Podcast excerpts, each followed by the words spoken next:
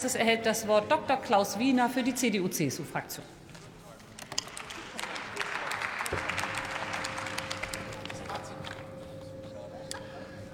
Ja, sehr geehrte Frau Präsidentin, liebe Kolleginnen und Kollegen, neben Doppelwumms und Fortschrittskoalition nutzt die Ampel derzeit ja vor allem ein Wort, um ihr segensreiches Wirken zu beschreiben, das neue Deutschlandtempo.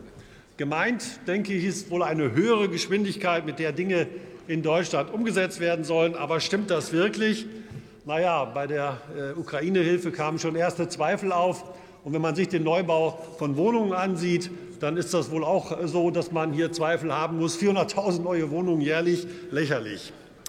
Besonders eklatant ist der Befund beim neuen Deutschlandtempo der, äh, bei der Wirtschaft.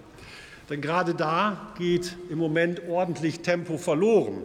Lag die durchschnittliche Wachstumsrate in Deutschland bis 2021 noch bei 1,3 Prozent, dürften es in den kommenden Jahren nur noch magere 0,7 Prozent sein.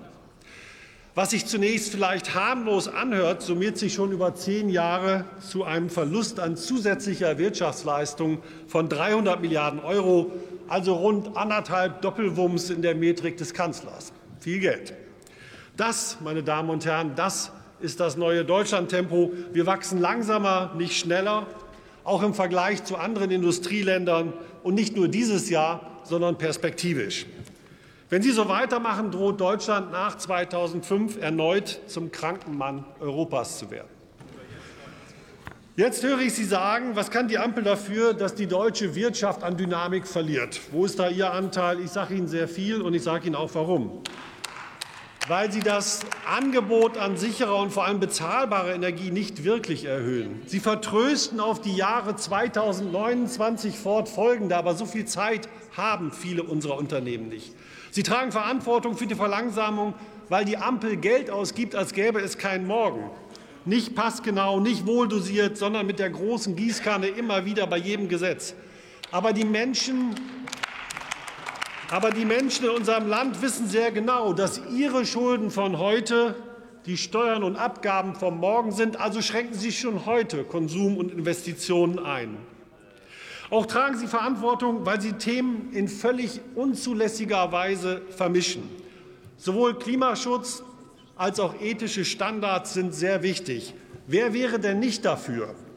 Aber Sie vermischen diese Themen mit anderen Zielen, die schon lange auf Ihrer ideologischen Agenda stehen. Sie verbinden Klimaschutz zum Beispiel mit einer neuen Marktordnung. Statt Klimaschutz gibt es bei Ihnen Klimasozialismus. Glauben Sie mir, damit werden Sie scheitern. Das haben schon andere vor Ihnen vergeblich versucht.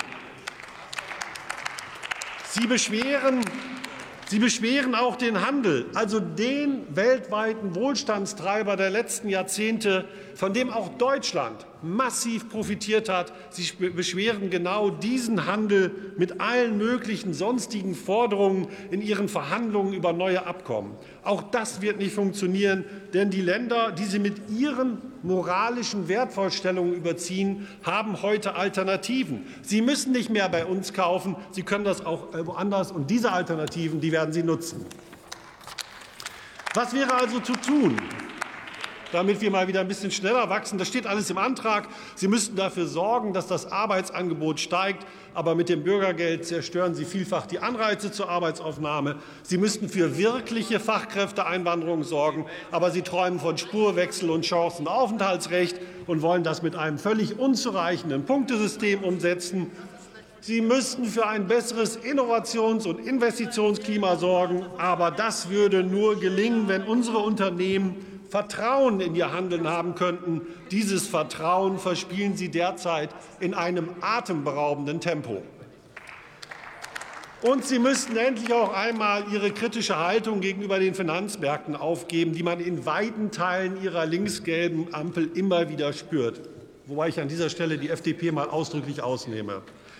Für eine starke Realwirtschaft wie die deutsche brauchen wir auch eine starke Finanzwirtschaft, damit Geld eben produktiven Zwecken zugeführt werden kann, also der Realwirtschaft und nicht den Staatsanleihen für ihre neuen Schulden oder dem Bau neuer bezahlbarer Wohnungen oder effektiven Klimaschutz. Vieles von dem, was jetzt zu tun ist, finden Sie in unserem Antrag. Schauen Sie mal rein, wenn Sie verhindern wollen, wenn Sie verhindern wollen, dass Ihr neues Deutschlandtempo, also das Schneckentempo mit Zuwachsraten von weniger als einem Prozent, die neue Normalität wird. Vielen Dank.